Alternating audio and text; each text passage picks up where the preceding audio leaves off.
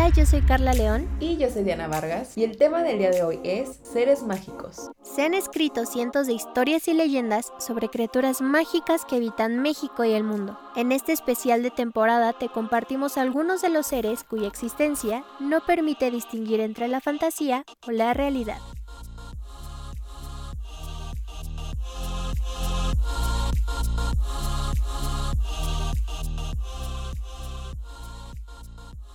Hola a todos, bienvenidos nuevamente a un capítulo más de Inventadas Podcast. Es un gusto estar de nuevo con ustedes como cada semana. Y pues estamos muy contentas, creo. O sea, ahorita vamos a, hablar bien, bien como qué onda, pero creo que en general contentas porque es un tema eh, de los que nos gustan. Vamos a tratar de irnos como por la línea de, de lo místico bonito. pero antes de adentrarnos en el tema del día de hoy, Carlita, ¿cómo andas? Bienvenida a este episodio. Hola, hola a todos los que nos escuchan.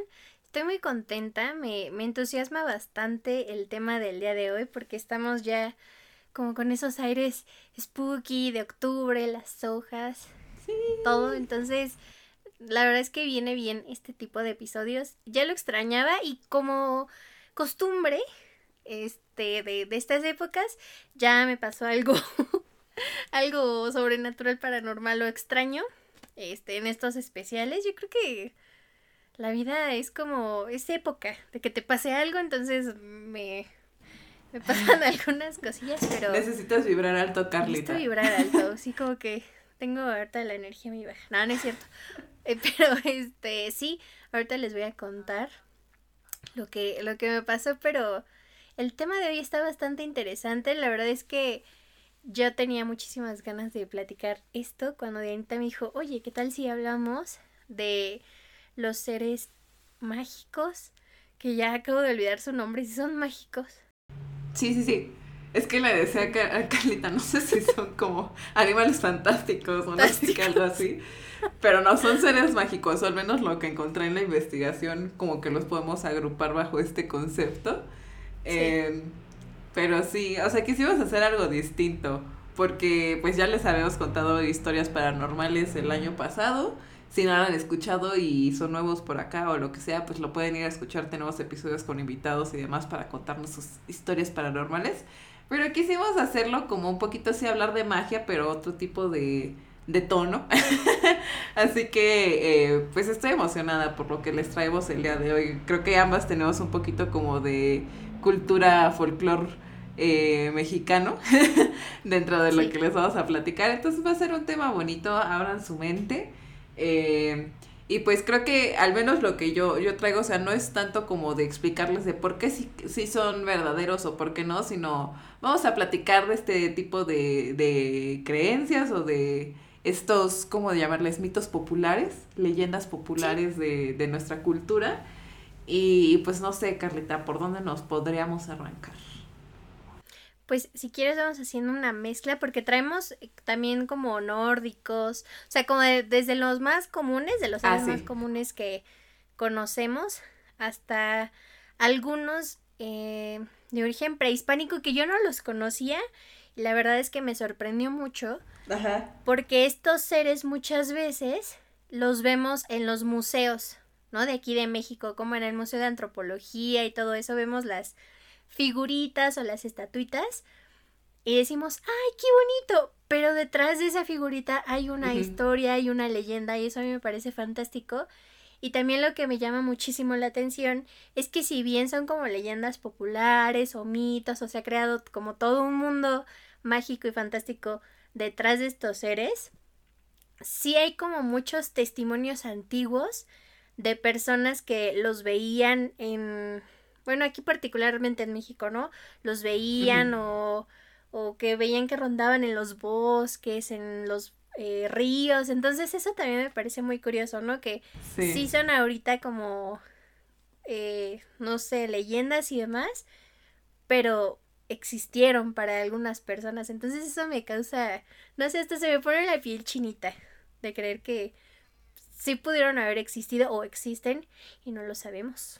Es que, es que está medio, hasta está heavy el tema, lo vamos a tratar de llevarlo como medio light, pero hay muchísimo, o sea, yo me clavé ahorita, le dije a Carlita, dame 15 minutos porque quiero terminar como de checar lo que estaba viendo, pero, o sea, neta, si se ponen a investigar o leer, o sea, hay muchísimo como de dónde a lo mejor curiosear y así, porque sí, o sea, como que mucha gente eh, con estos temas, pues obviamente creen como que pues nada más es mito, eh, o o no sé, o sea, como que hay gente que a lo mejor crean teorías conspiranoicas de que eh, a lo mejor están presentes pero están en otra dimensión, hay gente que dice que los ha visto, o sea, como este tipo de cosas, pero a mí lo que me llama mucho la atención es que hay algunos que, o sea, como que te los describen igual en diferentes partes del mundo, o sea, es como bajo otro nombre, pero o sea, te los describen de la misma manera, entonces, o muy similar, o como que tienen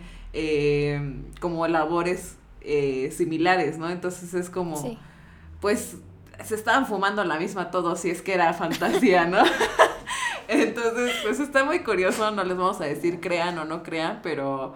Pero pues está, está padre, está padre el tema del día de hoy. Sí, y justamente hablando de los seres que se parecen, ahora sí que es lo mismo, pero no es igual. Ajá.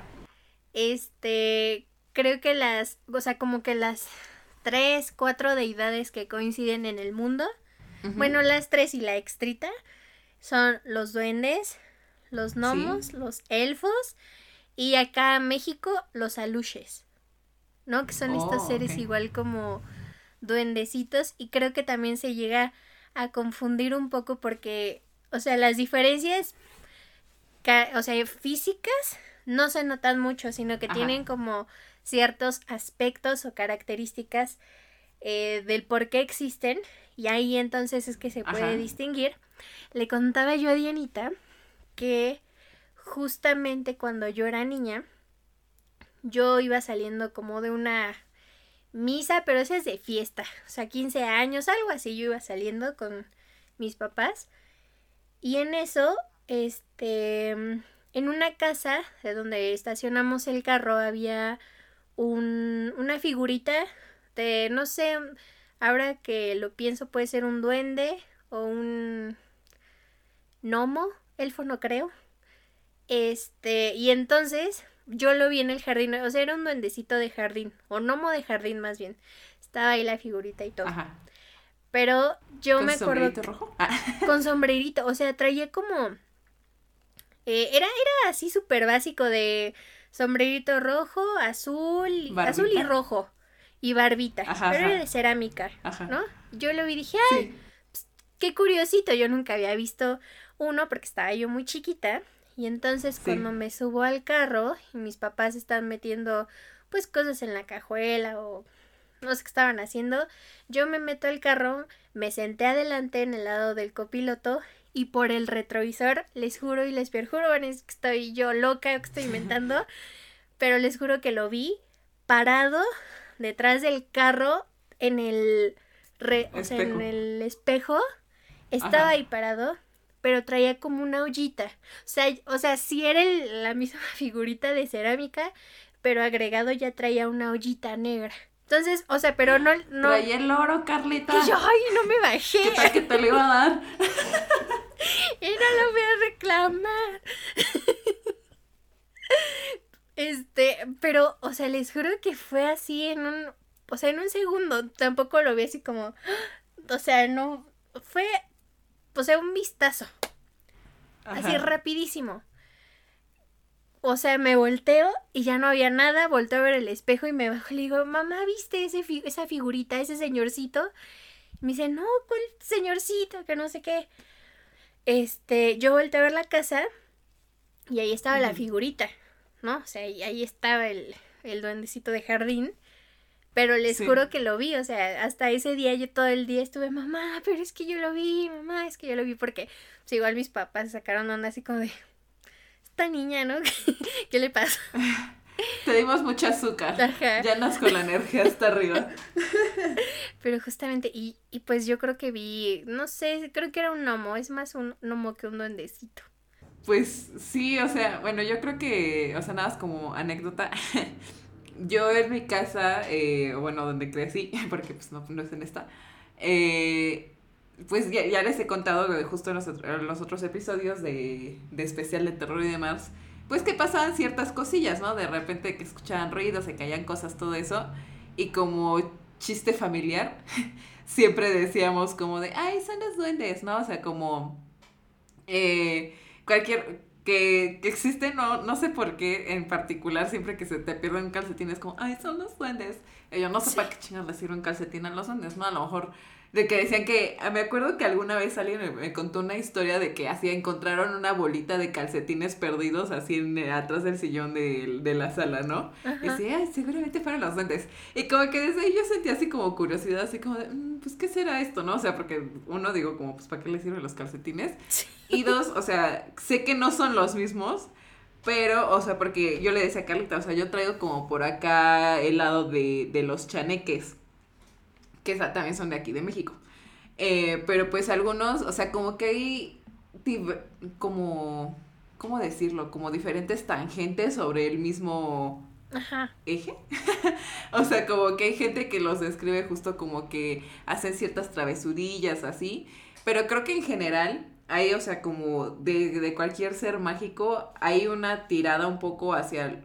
Creo que en general es más común tener un poco la concepción de que son algo negativo.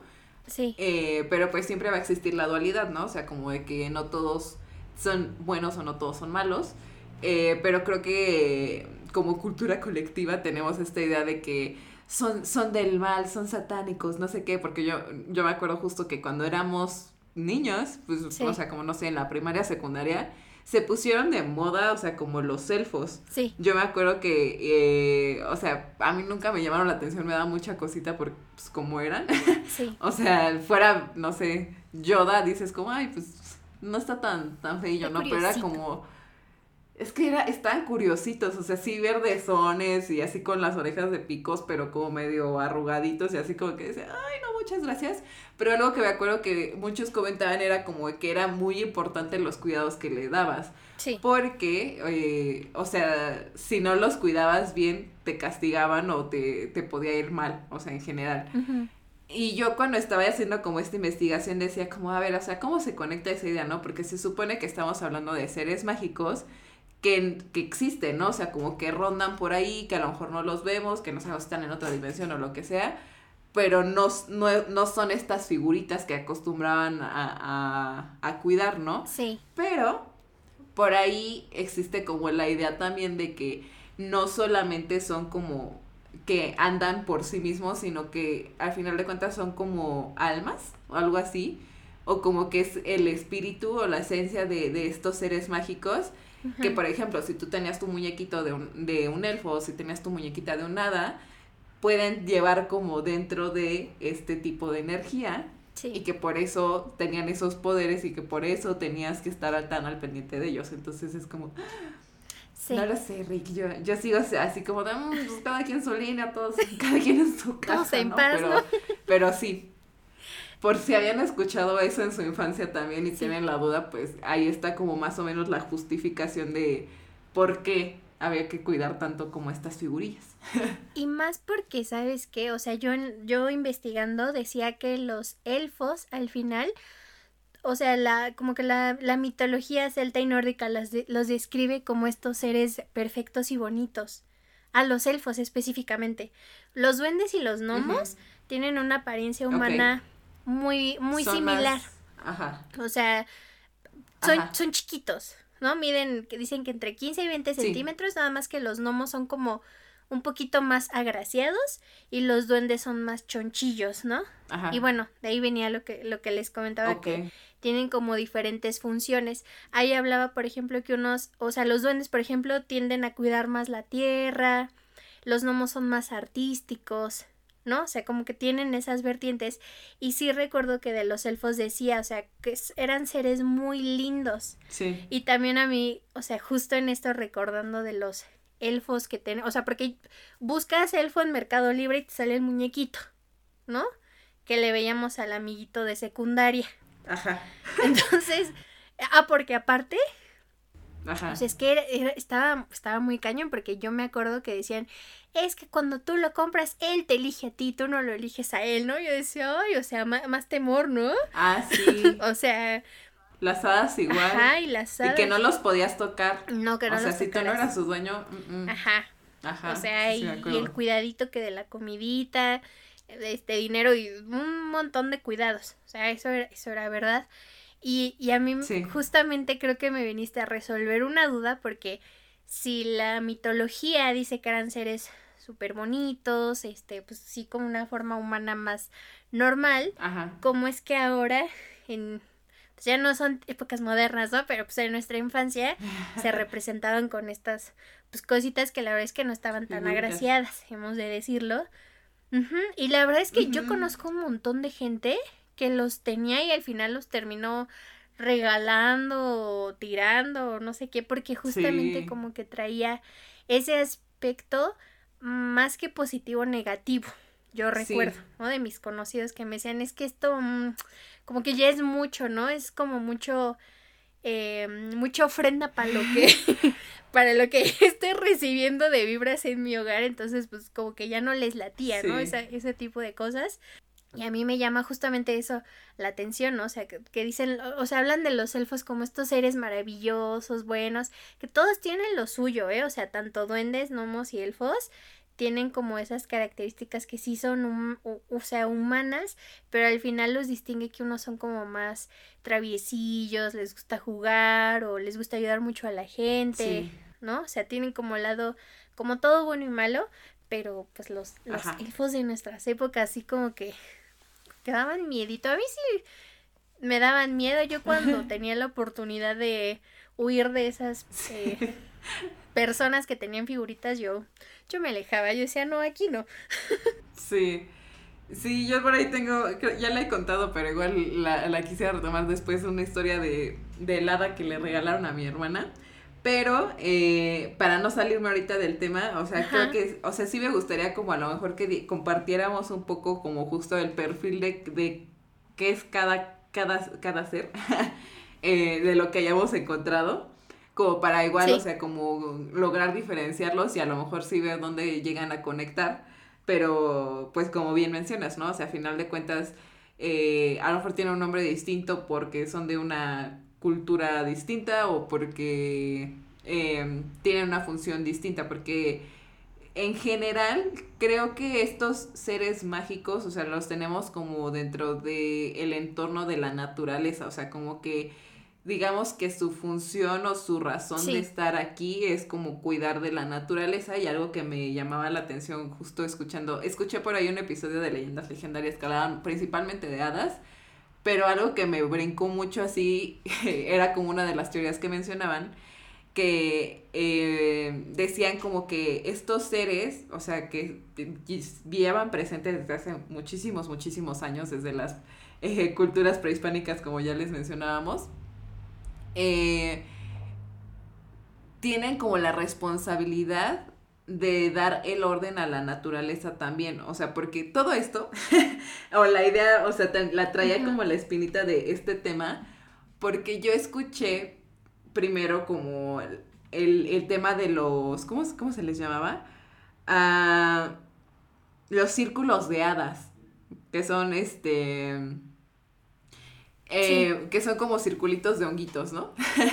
Pero que ahí existe esta creencia de que si tú entras dentro de esos círculos, porque pues son hongos que crecen en círculo y hay como, en, en zonas hay como muchísimos círculos así, ¿no? Y lo que llama la atención es que por qué crecen así, o sea que no, no están así como uno tras otro, sino que son circulitos. Y hay gente que dice como que si tú entras dentro de esos círculos, estás atravesando como, digamos, la dimensión entre el, el, el mundo mortal y como el mundo de estos seres. Y eh, pues al estar invadiendo, eh, pues ellos como que te castigan. Entonces, o sea, como que existe esta creencia, ¿no? Pero antes de, de, desviarme como por ese lado, o sea, lo que mencionaban era como hay cosas dentro de la naturaleza que si bien, o sea, podemos explicarlo que porque decimos como de, no, pues es que este tipo de planta siempre crece así, este tipo de, no sé, o sea, plantaciones, lo que sea, como que tienen cierto orden dentro de lo que ya consideramos normal.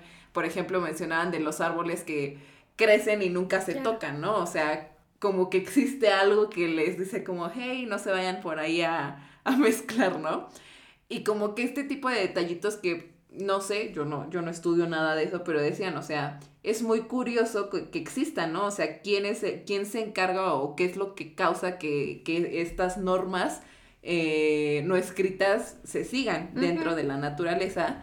Y aquí es donde entraba como la parte de los seres mágicos, que cada uno tiene sus responsabilidades, digamos, dentro de la naturaleza, ¿no? A lo mejor unos se encargan más como de, de los ríos, otros se encargan más como de los bosques, otros se encargan de los árboles, o sea, como cosas distintas, ¿no? Y creo que por eso podemos encontrar también tanta variedad como de seres mágicos eh, en muchas culturas. Entonces, eh, no sé por qué ser mágico como para hablar de los perfiles de cada uno te gustaría comenzar, Kalira.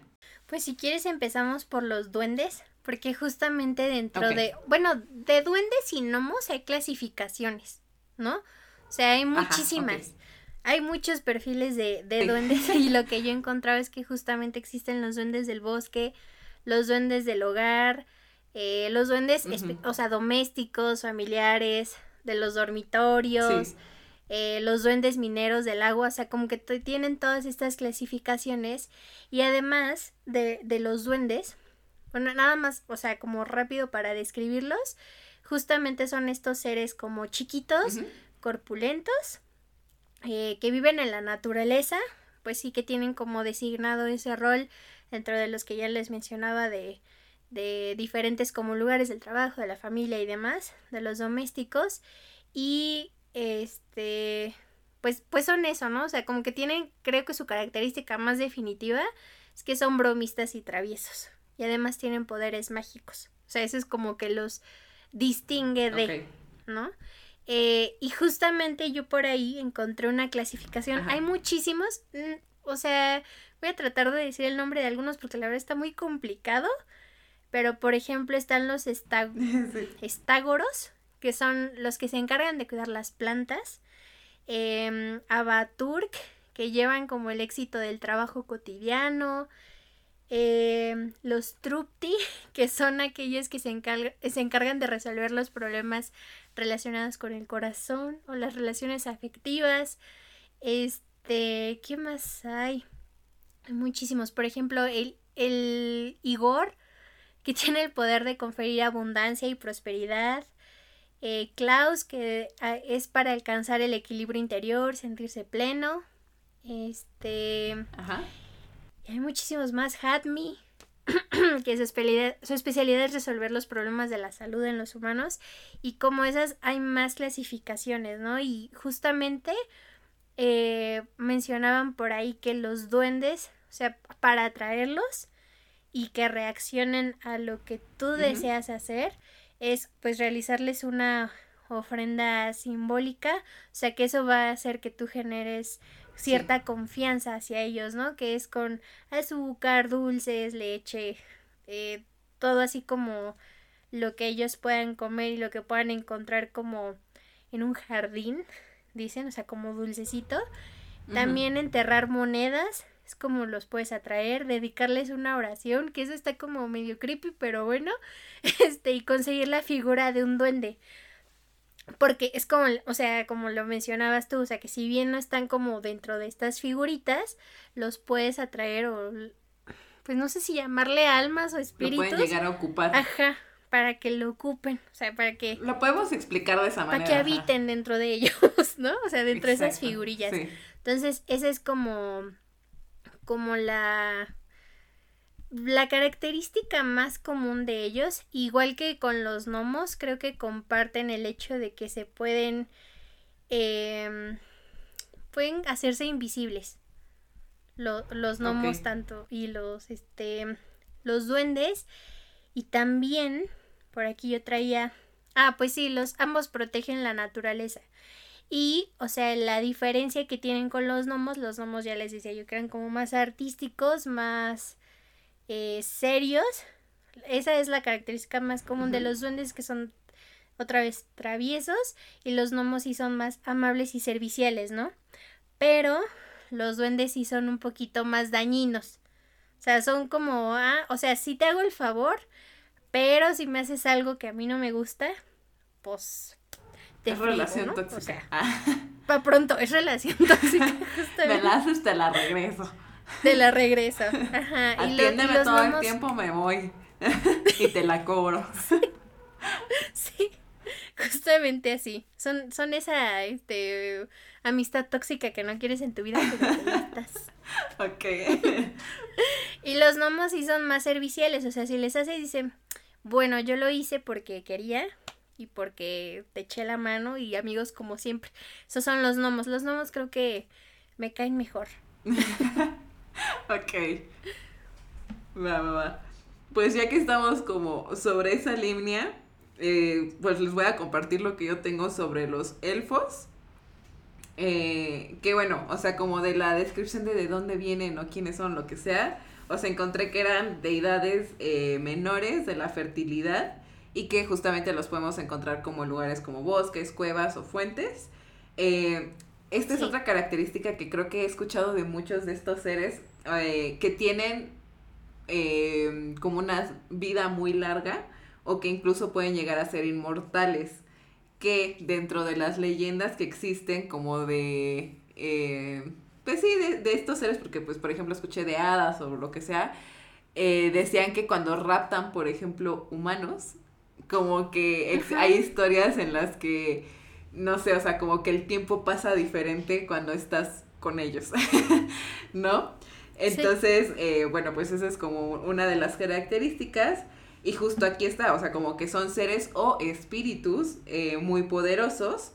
Y em, la cuestión aquí era como justo, o sea, que desde hace mucho tiempo en distintas culturas, en distintos lados, eh, coinciden en la descripción de estos seres, o sea, que eso es lo que caracteriza o como que llama la atención de repente, o sea, como que eh, los han descrito, los han plasmado en distintas culturas y es como de, como les decía, se están fumando la misma para ver lo mismo, ¿no? Porque hay gente que dice como, a lo mejor, porque las, las anécdotas de quienes los han visto, a lo mejor porque se supone que o viven debajo o siempre se están ocultando o están en otra dimensión o, o detrás de un velo que no permite que la gente mortal los veamos.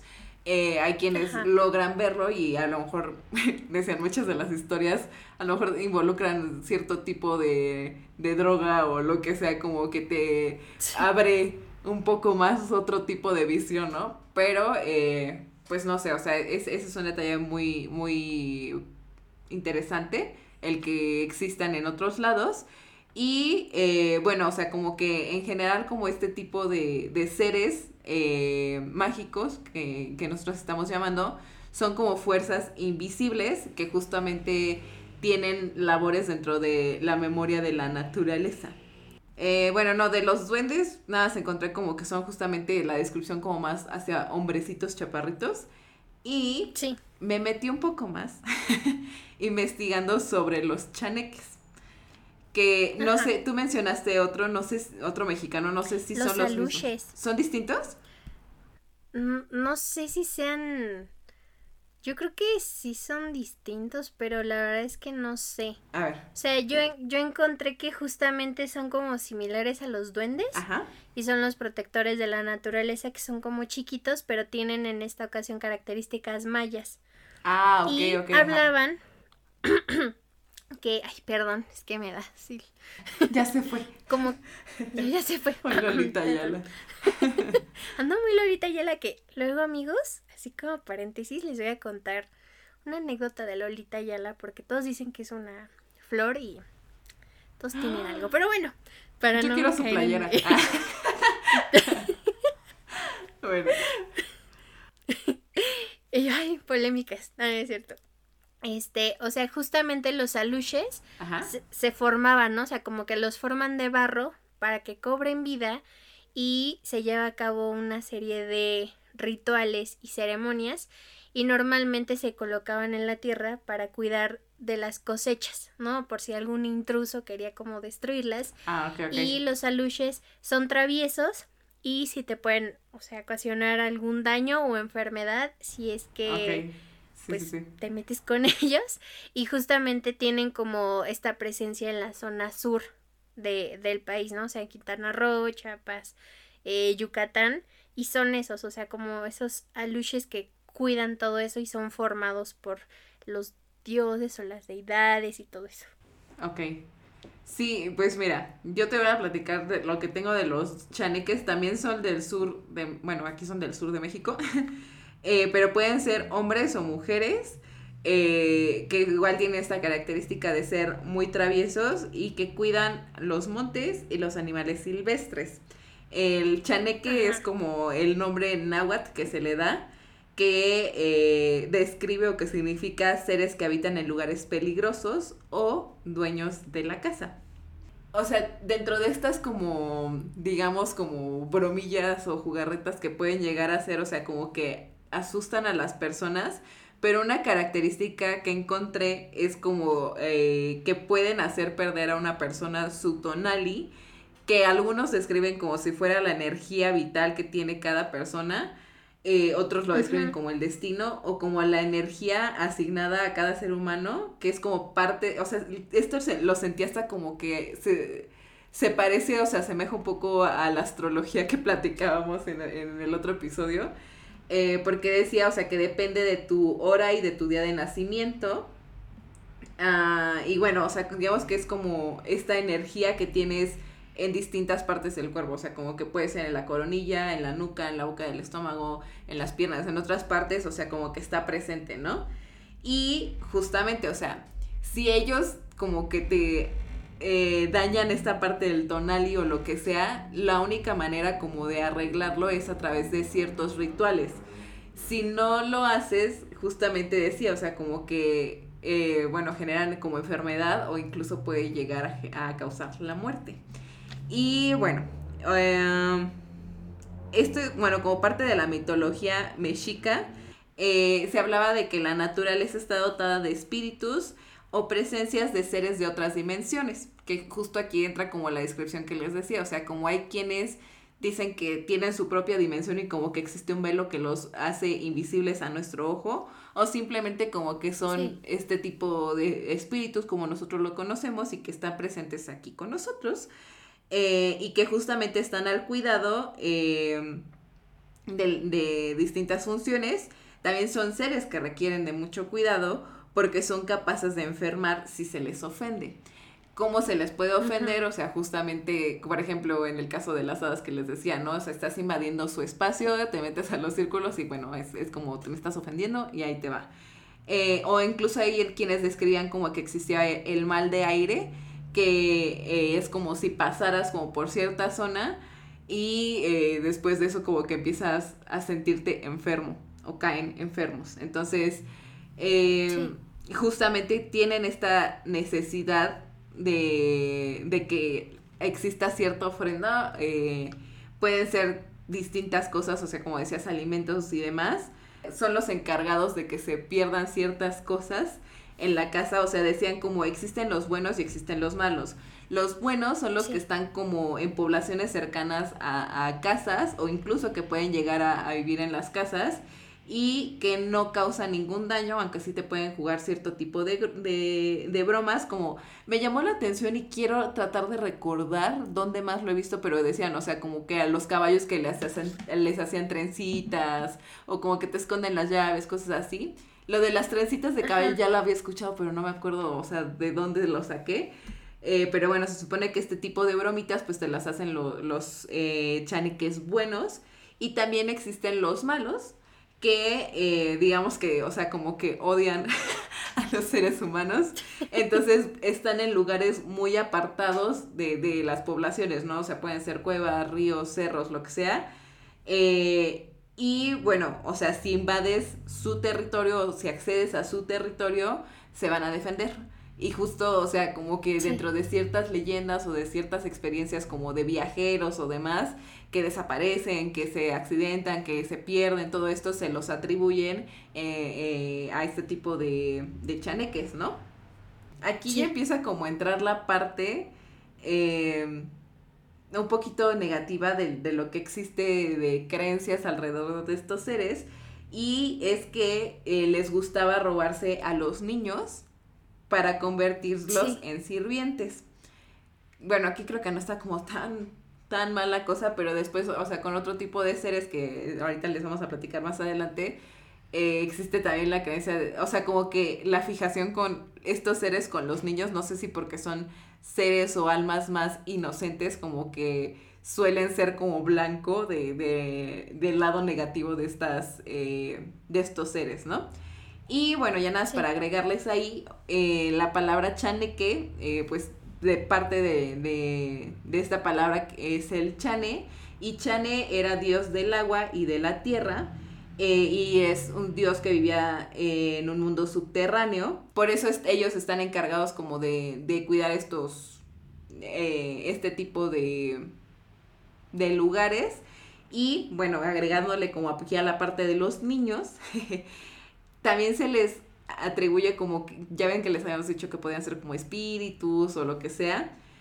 Hay quienes creían como que los niños eh, que no pudieron, o sea, que murieron y que no pudieron ingresar como al paraíso, que se quedaron como una especie de limbo, eh, adoptan como la, pues no sé si la forma o el cuerpo o lo que sea de estos seres y pues por eso de repente pues suelen ser así como muy traviesos, muy inquietos y demás. Entonces, no entendí por qué, pero decían que para protegerte, o sea, de este tipo de seres, lo que podías hacer era ponerte la ropa al revés o colgarte el ojo de un venado. Y yo, mm, creo que prefiero que me escondan mis llaves. Mm. Pero bueno, eh, principalmente creo que están presentes mucho eh, o hay historias de, de, este tipo de seres, eh, principalmente en Oaxaca, Chiapas, Guerrero y Veracruz. Sí, justamente lo del ojo de venado, o sea, es, es el similar a la pulserita roja, los venden en los mercaditos y son esas cosas, o sea, pues sí, o sea, no es un ojo de venado tal cual. Ajá, no. Y yo digo, no, yo no quiero un ojo de venado, gracias. Yo tengo esas, pero es que yo lo conozco como el ojo turco. O sea, esas pulseritas que traen ojo. Ah, pero es diferente. Es el azulito, ¿no? Es diferente. Ese es ah, el turco. El ojito azul es el turco. El ojito de venado. Yo pensaba que el rojo también era. Bueno, de estas pulseritas rojas para protegerte siempre de la mano. Ándale. pero traen un ojito rojo. Ajá. No, las de ojito de venado son igual, o sea, pulserita roja, pero es una bolita más grandecita y en café. Ah, sí, sí simula un ojo. Sí simula un ojo. Este, yo he tenido de esas. sí, yo también soy mucho de esas pulseritas. Por si sí o por si no, pues no, uno no pierde nada, ¿no? Pero. Sí. Eh, pero el ojo de venado sí, sí es bueno, amigos. ah, ok. Pero sí, justamente esos. Este. Justamente se relacionan con dos. Este, seres que yo traía de como de la mitología mexica y todo eso. Uno es Balam. Ok. Ay, como el de Chile Balam. Ajá. ¿Es un perrito acaso? Este, creo que sí. Parece, bueno, el logo de Chilimbalam parece un perrito, ¿no? Patrocínenos, yo sí acepto sus, sus dotaciones. sí, justo, es que proviene justamente de la palabra, se significa jaguar en maya.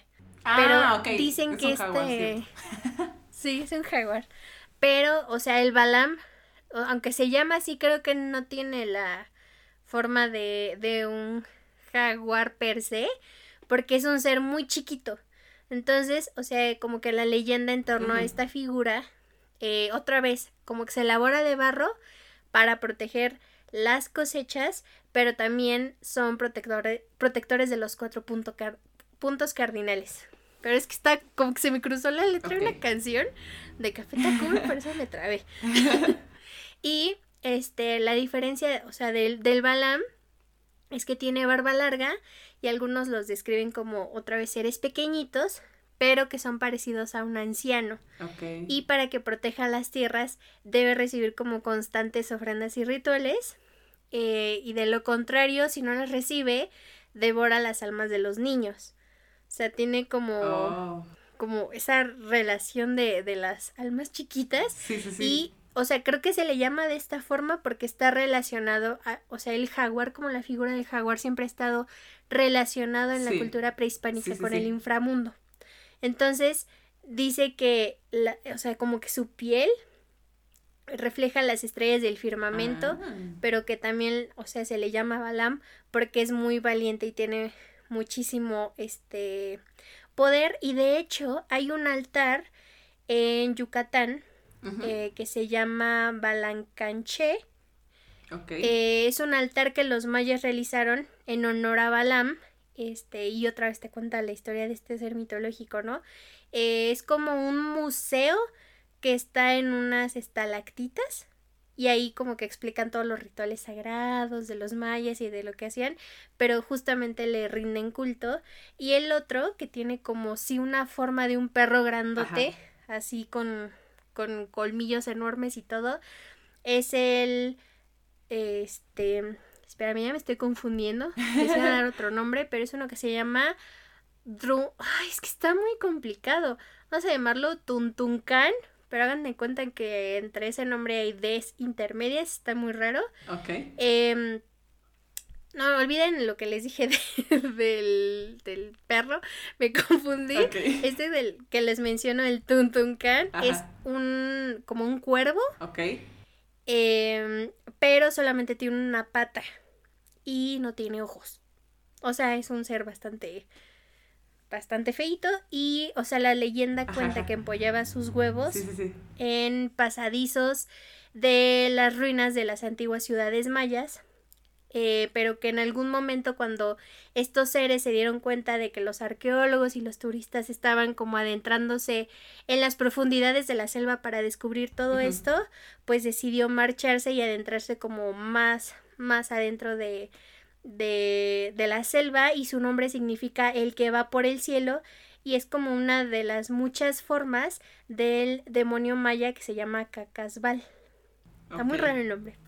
Pero este justamente cuentan que la, o sea, que esta ave acecha a los recién nacidos y a quienes puede matar con su simple aliento. Ajá. Pero está relacionado justamente con los recién nacidos. Oh Estas dos figuras son las que van por, por esa línea de, los pequeños bebés. Está muy, está muy cañón, ¿no? O sea, como desde... O sea, ah. porque... Podrá, o sea, creo que aquí también se relaciona todo eso de lo... O sea, no sé si quieres que nos adentremos más adelante, pero, o sea, como que el tema de las brujas, ya lo hemos tocado en, otros temas, pero... Sí, sí, sí, justo. Creo que... Eh, me trabé. Creo que este, más aquí en el centro de la ciudad, como que tenemos, o, las abuelitas, ¿no? De bautiza al niño porque si no se lo va a llevar la bruja, o la bruja lo chupó, o cosas así. Creo que son más aquí en la Ciudad de México. Y allá en el sur son todas estas como deidades, está, está bastante interesante. Sí, justo es lo que te, lo que te iba a contar. O sea, ahorita que mencionaste cuervos, desde hace rato que estaba investigando, traté de acordarme del dicho y según yo sí es así el dicho de cría cuervos y te sacarán los ojos. Y aquí tengo, o sea, justo cuando estaba investigando, bueno, les voy a hablar primero de los nahuales, pero de aquí se va a desprender justo lo de las brujas.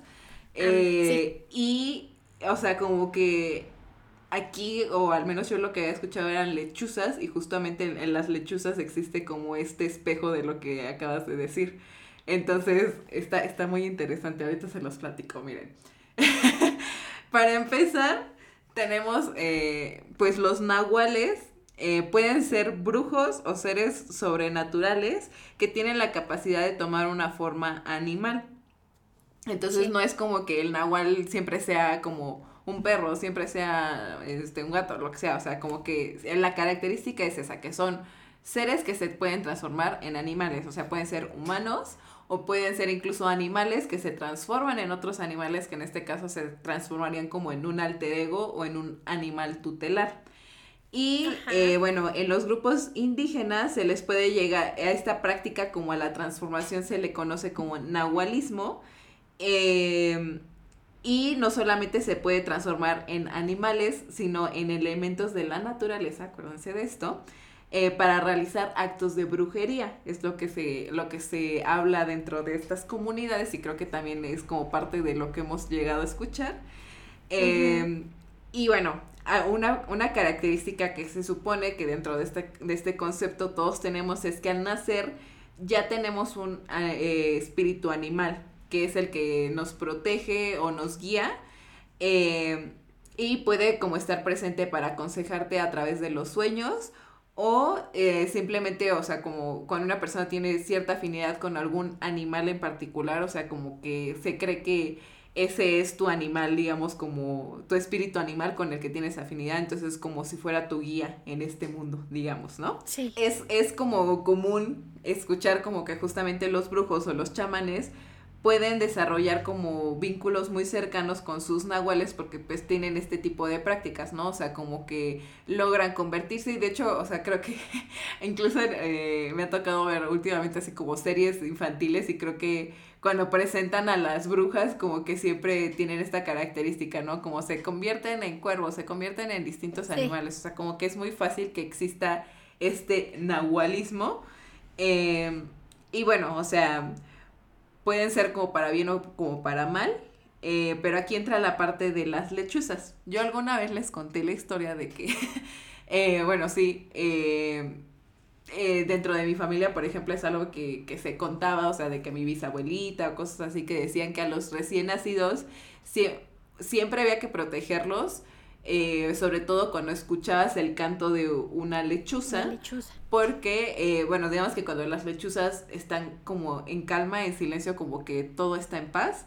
Pero si cantan, quiere decir que están como, eh, ¿cómo le dicen? Como presagiando que algo malo va a pasar. O había quienes decían que las lechuzas eran brujas. O sea, que las brujas en su forma animal se convertían en lechuzas. En la cultura maya, el tecolote era un ave que se asociaba con el shil, shilbaba, sí, con el shibaba, shivalba, perdón, que es el inframundo. Eh, y se creía que justamente este tipo de animales presagiaban o anunciaban la muerte de alguna persona. Y justo, como decías, en el Valle de México, en los pueblos prehispánicos, los búhos o guajolotes estaban relacionados a la, a la figura de eh, Mometskopinki, que era como se les conocía a las brujas prehispánicas, pero eran brujas que tenían la característica de que se quitaban las piernas eh, para después transformarse o convertirse en lechuzas para salir a buscar a los bebés o niños eh, y alimentarse de su sangre. Y justamente de lo chupó la bruja, no sé qué, que todo este eh, tipo de, cosas que mencionábamos, eh, se supone que lo hacían de esa manera, o sea, como que se, se transportaban al convertirse en lechuzas y por eso había como que proteger a los niños siempre que veías este como este tipo de, de animales, ¿no?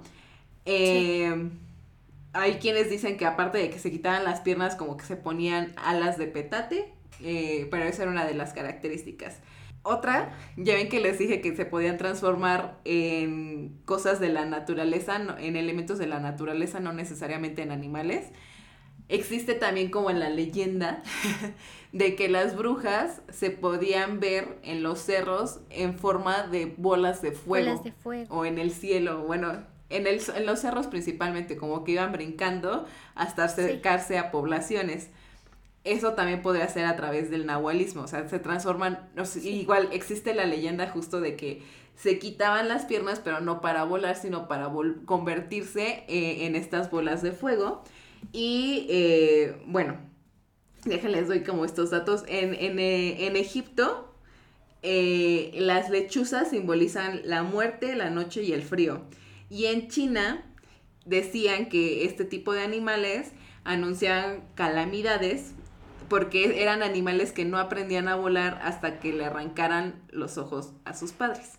Entonces como que tienen una carga muy negativa, pero me llamó la atención como justo cuando leí esto dije, hay un dicho mexicano que, que pero no me acuerdo qué ave era, pero era justo el de cría, eh, cría cuervos y te sacaran los ojos. Pero eh, bueno, regresando a lo de las brujas prehispánicas, decían, o sea, como que existían distintas narraciones de lo que hacían, o sea, como que tenían un hogar que se llamaba Tlecuili o Trequili, no sé si eso eh, se pronuncia la doble L o no, pero era como el hogar de las brujas y que era eh, el lugar donde dejaban como o escondían sus piernas porque pues, se las quitaban Eh, y se suponía que cuando iban como a, robarle la sangre a los niños, como que cargaban en su pico la sangre y regresaban hasta este, a su hogar para dejar la sangre y como irla administrando y como sobrevivir con eso durante varios días, ¿no? Pero este lugar eh, eh, o este nombre también se le conoce como el lugar de Huehueteotl, que es el dios viejo o dios del fuego. Por eso también existe la creencia de que se convertían en bolas de fuego porque eh, ahí es donde conecta como que su hogar era como el mismo, ¿no? Y bueno, entra también la parte de las creencias religiosas justamente, o sea, como que se va mezclando con todo lo que existe en la cultura y de, de parte de la religión podemos decir, o sea, como que se agregó como eso que tú decías, ¿no? De los niños que o los bebés que no han sido bautizados, son los que están como expuestos a que esto les, les pase, ¿no? O sea, como que las brujas van a ir por ellos porque son los que no están bautizados. O sea, es como otra mutación de la misma historia, pero adecuado como a la parte de la religión. Yo tengo de, de anécdota o de historia familiar, tengo este una familiar que cuando tuvo que hacer su, sus prácticas de medicina, su servicio, la mandaron igual a pues no me acuerdo en qué parte, la verdad, pero sí la mandaron a un pueblito que estaba muy montañoso y ella recuerda cómo los habitantes del lugar, eh, porque protegen mucho a los doctores, ¿no? Eh, en esos lugares, bueno, no en todos, hay muchas historias, pero bueno, en esta ocasión a mi familiar le tocó que la cuidaron mucho y justamente le decían así como que cuidado si ves un guajolote por ahí volando en la noche y también Eh, cierra bien tus ventanas ¿no? Cierra bien tus ventanas. Entonces dice que en una ocasión ella escuchó como, sí, una llamarada así como, así fuertísimo y que se asomó porque se espantó y dice que vio justamente una bola de fuego. Ajá. Este, volar, pero que, o sea, se espantó, pero no fue tanta la impresión porque ya las personas del lugar le habían dicho que si las veía cerca, es que estaban lejos, pero que si las veía lejos, estaban cerca. Ay, Dios. Entonces, eso, eso le tocó vivir de la experiencia de las bolas de fuego. Y la otra de los nahuales, que creo que ya la he contado muchas veces, pero no me canso de, de, narrarla porque la verdad es que es una historia que a mí hasta el momento me sigue sorprendiendo bastante.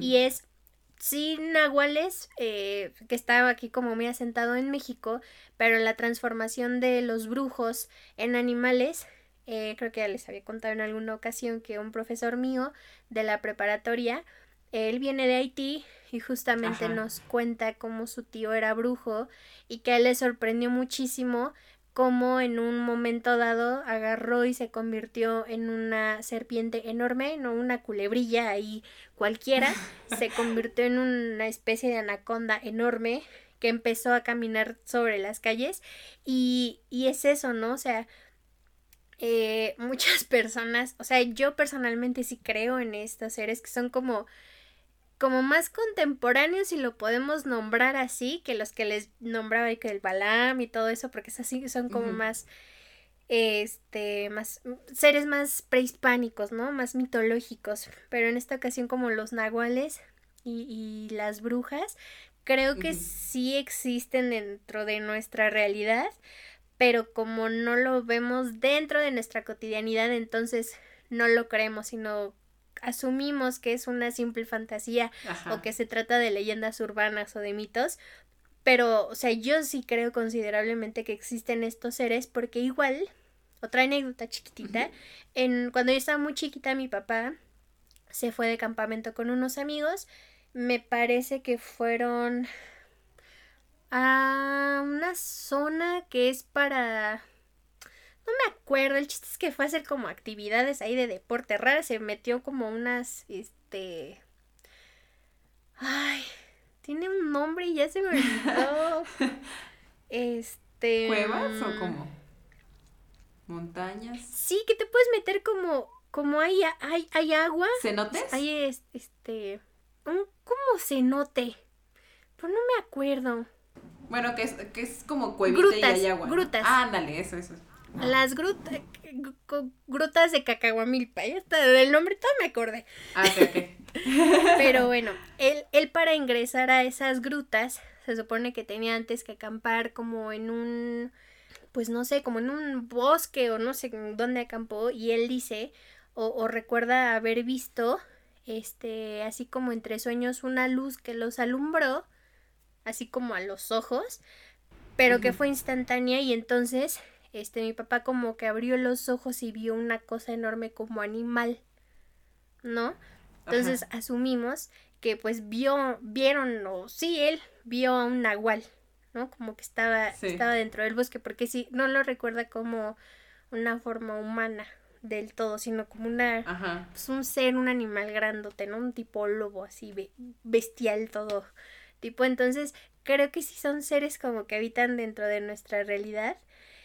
Y, este, la verdad es que me llama muchísimo la atención porque los nahuales, o sea, como que están muy separados a decir, ah, es que son nahuales y ya a punto que se convierten en animales o parte de la naturaleza, pero al final son brujos, ¿no? Y una cosa que yo ahorita, o sea, yo dentro de mi investigación me llamó mucho la atención porque ahorita está como muy de moda decir de las wicas, ¿no? O sea, de las brujas wicas, que son todas estas como este, mujeres que han tomado la, a la Wicca, que es una religión, ¿no? Que está como muy apegada a la tierra, a los ciclos, a la divinidad, como muy a la mujer, de lo que tú puedes hacer, este, con las estaciones del año, eh, y todo eso, ¿no? Como que todo un elemento. Pero sí dentro de todo esto, yo creo que siempre dentro de la brujería o dentro de la magia hay cosas buenas y malas, ¿no? Porque, o sea, vemos por ejemplo, a las brujas Wicca, que puede ser tu compañera, ¿no?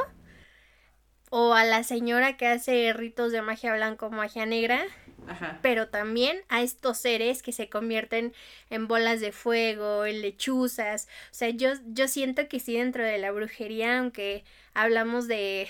o, o en nuestro no sé, en, nuestra cultura está así como, ah, la brujita que hace pociones y, ¿sabes? O sea, como que está... sí, lo está muy así centralizado en unos cuantos conceptos. Ajá. Es como, esa fue la palabra, o sea... Bueno, el chiste es que sí, o sea, como que tenemos una concepción de muy ajena a lo que son. Como que no están, no, no, lo, no vamos a convivir con ellos porque solo salen en cuentos y así. Ajá, justo. Y siento que ese también es un, es un error al final porque yo veía un video hace mucho tiempo de una señora que ella hace magia blanca y dice, yo soy una bruja.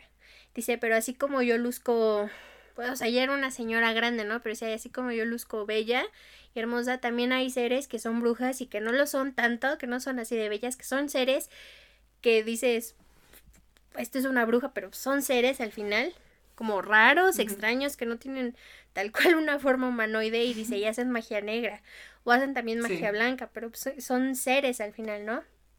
Y este... Sí, exacto.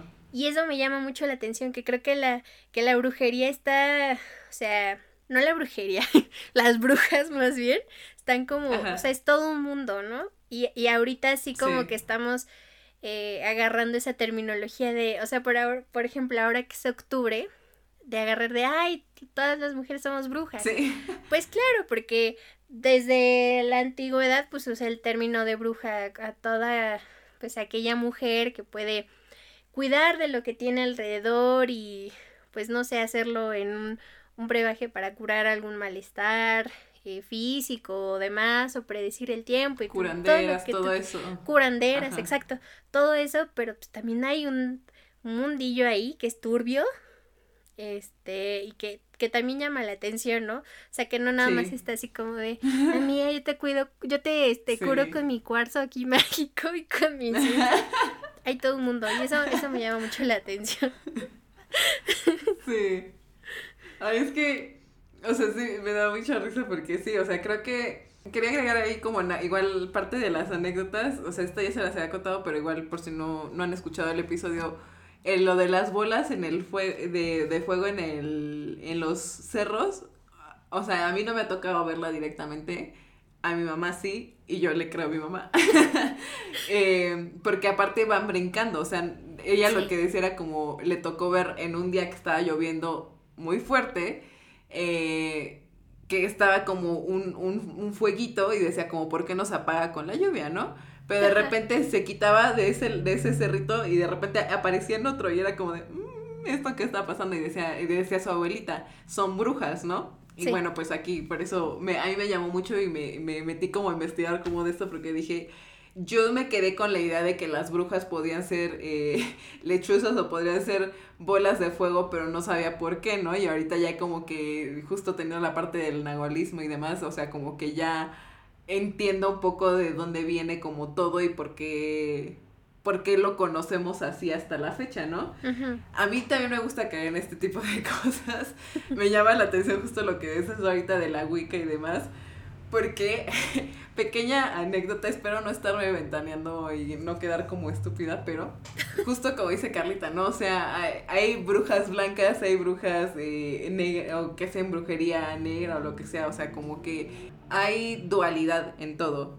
Yo creo, me gusta ver de esta manera como un poquito que existen cosas en nuestro alrededor o eh, pasan cosas que no podemos explicar al 100%, ¿no? Como que muchas veces pensamos en las casualidades.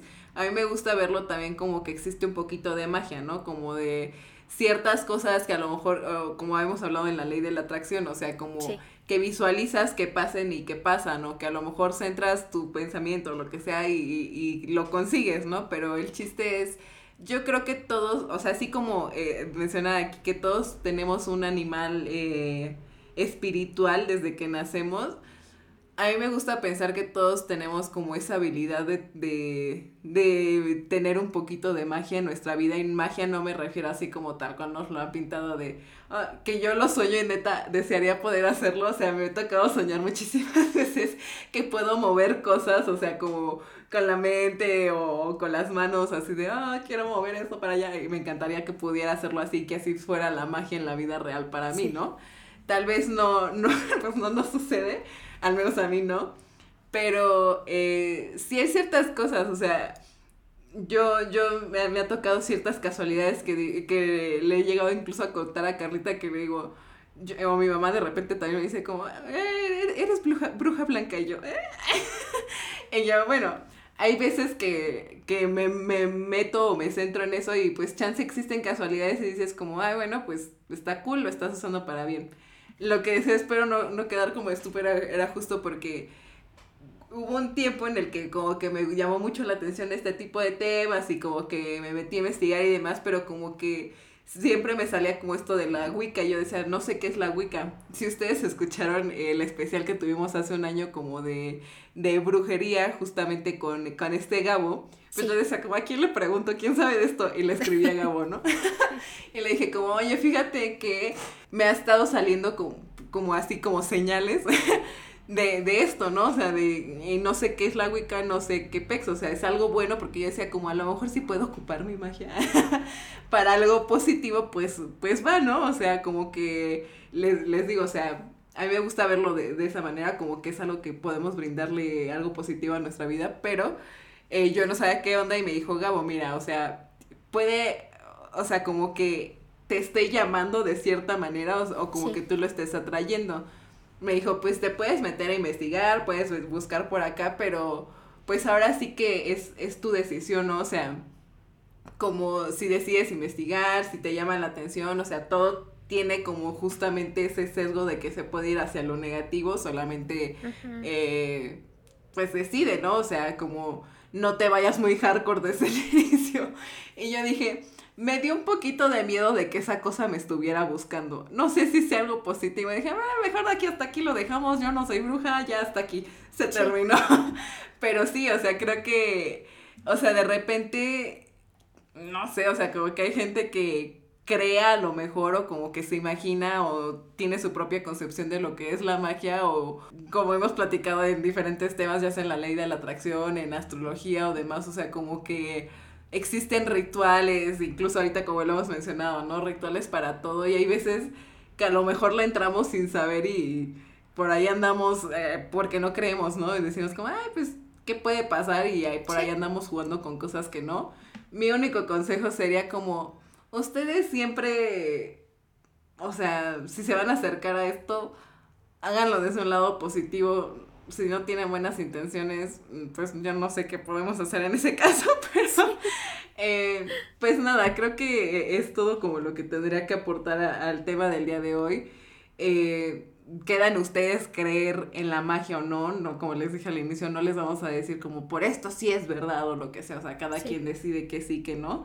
Pero no sé, es, es algo bonito de, de, de repente encontrar, como les dije, es muy interesante, al menos para mí fue muy interesante como estar investigando y de repente de, ¿y por qué aquí es esto? Ay, no manches, ¿qué es esta palabra? ¿Por qué la mencionan tanto? Ay, significa esto y existen estos dioses y esto.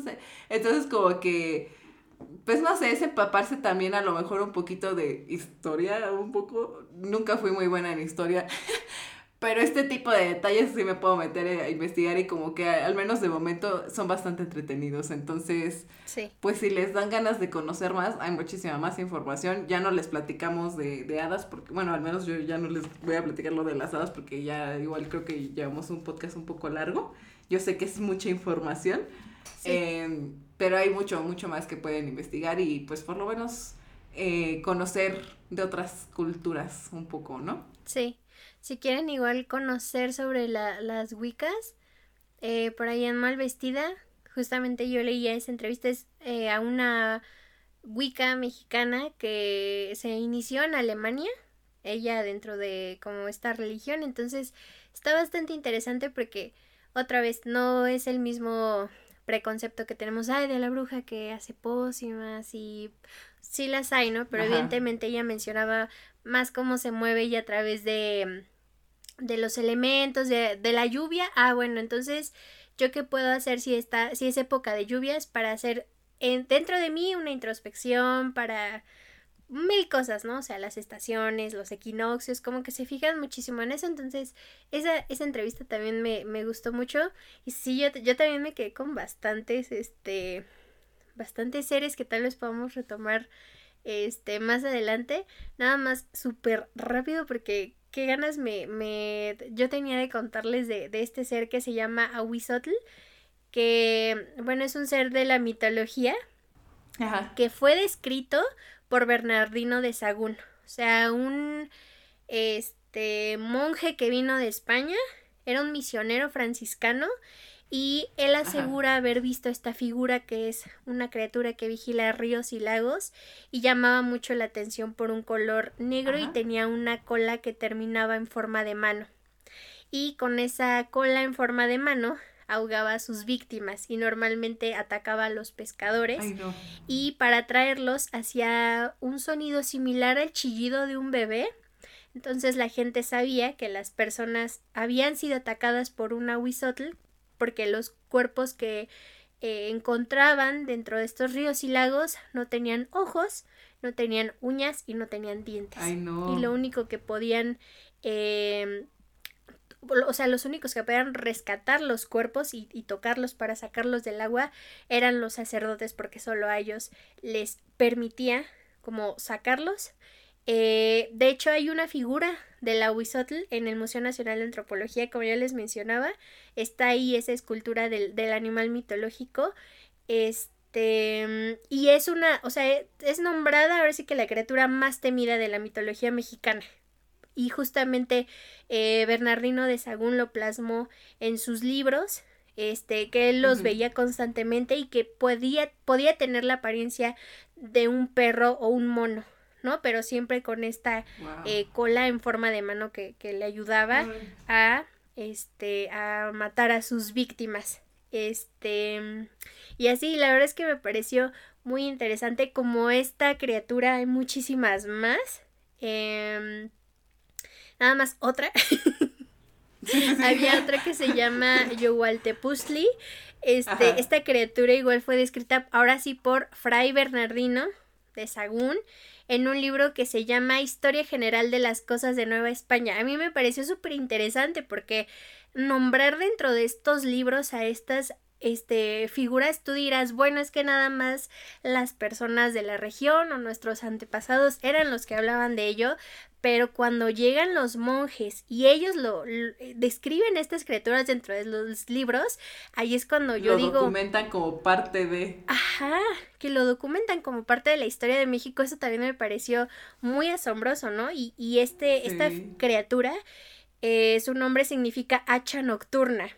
Esta figura, eh, Yowaltepustli, no tiene cabeza y en su pecho se observa un agujero eh, y emite un sonido similar al de la tala de árboles con hacha. Es muy específico, ¿no? Y pues las leyendas que escribió otra vez Fray Bernardino decía que si alguien se o sea, lo encontraba en los bosques este, y lograba quitarle el corazón, podía pedirle un favor y si eh, esta persona realizaba hazañas para evidenciar su valentía, podía recibir más favores de esta figura. Pero que si mostraba miedo, este, y, y no lo vencía de alguna forma, eh, lo sentenciaba con desgracia y pobreza. Entonces, estas dos figuras a mí me llamaron muchísimo la atención porque, pues, o sea, que estén ya como, no sé, eh, mostradas como figuras dentro de un museo y también plasmadas dentro de un libro, es bastante interesante y deja mucho que pensar, ¿no? Otra vez, o sea, de, de si estas figuras en realidad son leyendas o fueron parte o son parte de nuestra cultura y si siguen existiendo o no. Ay, no sé, yo siento que siempre que veía como pinturas prehispánicas o lo que sea, como que decía como, ay, están bien raros estos. Pero nunca como, nunca me llamó la atención estando en la escuela como investigar como bien, o sea, como siempre sí nos mencionan como, ay, la serpiente plumada, y nosotros, ay, sí, la serpiente plumada, pero como que nunca pensamos en, ¿por qué existían esos animales? ¿Por qué de esa manera, no? Y, ¿Y por qué se parecen a los de allá? Ajá, entonces, o sea, está muy cañón. O la típica que te decían el centauro, el, ¿sabes? Este, medusa, y con esas te las llevabas. Yo tenía un, una, unas ganas de, de demostrar que existían las sirenas, no sé, o sea, es un ser mitológico que me, llama muchísimo la atención. También. Eh, y no sé, o sea, como que hubiera encantado como saber que de verdad, de verdad sí existieron, yo elijo creer que sí, pero son seres muy interesantes también. Y, y está también interesante que estén aquí en México, ¿no? Porque muchas veces no los conocemos. Yo no los conocí hasta este momento que, que me centré y dije, habrá seres como los duendes, los elfos, las hadas, este, pero acá en México algo que sea similar y sí los hay y hay muchísimos más. La verdad es que está muy muy padre que tengamos como todos esos seres. Sí son, o sea, tienen historias medio escabrosas, pero la verdad es que es bastante bastante este bonito y de las sirenas yo también tenía ahí como como una fijación, pero no sé, ahora vi un TikTok nada más para cerrar de, de la sirenita que dice que el príncipe Eric realmente no estaba enamorada de ella, sino de su voz. Y a mí me rompe el corazón. Pero bueno, esa es otra historia. Sí, todo empezó viendo la sirenita y de ahí dije, ¿qué son estas cosas? Y ya de ahí viendo videos de sirena captada con eh, video. este, pero, pero sí, Ay, ¿sabes qué me acordé también? Que creo que ya no nos platicaste lo que te pasó cuando estabas investigando. Cuéntanos tu anécdota para despedirnos también. Pues, pues para cerrar, estaba yo aquí, este, estoy en el cuarto de mi hermano, entonces estaba con él. Eh, y mientras estaba yo investigando lo de los duendes y de los novos, me pasó algo muy gracioso porque estaba yo hincada en la cama y de pronto sentí como una colita que me pasó aquí yo dije, ay, es mi gatita, porque pues yo sé que luego ya me pasa la colita y siento así, pero me asomé abajo de la cama y no estaba mi gatita, este, y yo la estaba viendo porque estaba, estaba aquí, o sea, ya sé que es muy confuso esto que me pasó, pero sentí que me tocaron y luego, luego alcé para, para ver si era ella y volteo, está acostada de este lado así, pues, dormidita, o sea, no pudo haber sido ella, entonces, pues es lo que me pasó este, de extraño de paranormal, pero les juro que sentí como una colita que, o algo pues que me hizo así como, como un zigzag en mi piernita. Dije, ay, caray, ¿y ahora qué? Ando investigando esto, pero pues todo en paz.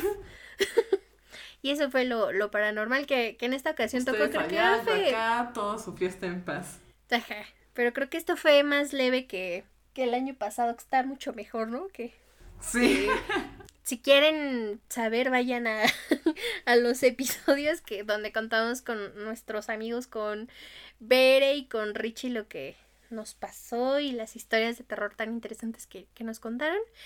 Y esperan más especiales porque se viene, se viene bueno este, este mes tan spooky que nos encanta. Sí, como que la energía este mes, o sea, sí está tirado hacia lo spooky, pero también, o sea, hay que verle el lado bonito. Eh, quisimos variarlo un poco para no aterrorizarlos, porque pues, chance, o sea, yo soy muy fan de hablar de estos temas, pero no me pongas a ver una película de terror porque ah, no hay forma, o sea. Entonces, ¿qué tal que ustedes quieren seguir disfrutando de las inventadas, pero no quieren adentrarse en esos temas porque tampoco son fans? Pues aquí tienen una variante distinta. Y pues nada, yo espero que lo, lo hayan disfrutado. Si no, pues por ahí hay más episodios. Seguramente también tendrán más que disfrutar de episodios recientes también. Y pues eso ha sido todo por el día de hoy. Muchísimas, muchísimas gracias por acompañarnos. No olviden dejarnos sus eh, mensajes, lo que quieran que hablemos, un mensaje de amor, buenos días, lo que sea, en nuestro Instagram nos pueden encontrar como arroba inventadas-podcast. Y eh, bueno, nos pueden dejar su valoración, un comentario si es que lo permite la plataforma donde sea que nos estén escuchando, que donde nos pueden encontrar también, Carlita. Nos pueden encontrar en Spotify, en Apple Podcast, en Google Podcast, en Anchor. Creo que sí. Y también pueden googlearnos. Este, pueden poner inventadas podcast y ahí les va a salir el episodio más reciente o el que ustedes quieran. Ahí le ponen la flechita y les van a salir más episodios que estamos seguras que les van a gustar muchísimo. Sí, que quiero mencionar también, yo ya no, o sea, no estaba enterada porque acuérdense que estuvimos como un poquito tiempo así ausentillas, pero no sé, yo espero que sí nos permita siempre eh, Spotify hacer esto, pero creo que se pueden meter encuestas en el episodio a través de Spotify, entonces chequen si en este episodio hay una encuesta por ahí también nos pueden ayudar a contestarla para saber qué quieren escuchar o simplemente para tener un poco de comentarios de ustedes. Nos encantaría conocerlos, aunque sea a través de, ese tipo de encuestas o mensajes a través de redes sociales. Entonces, dense una vuelta.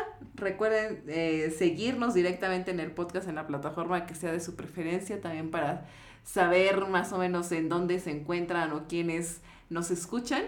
Y pues nada, esto fue todo por el día de hoy. Muchísimas gracias por habernos acompañado si es que se quedaron hasta este momento. Y esto ha sido todo por hoy. Saludos del pasado para el futuro. Hasta la próxima.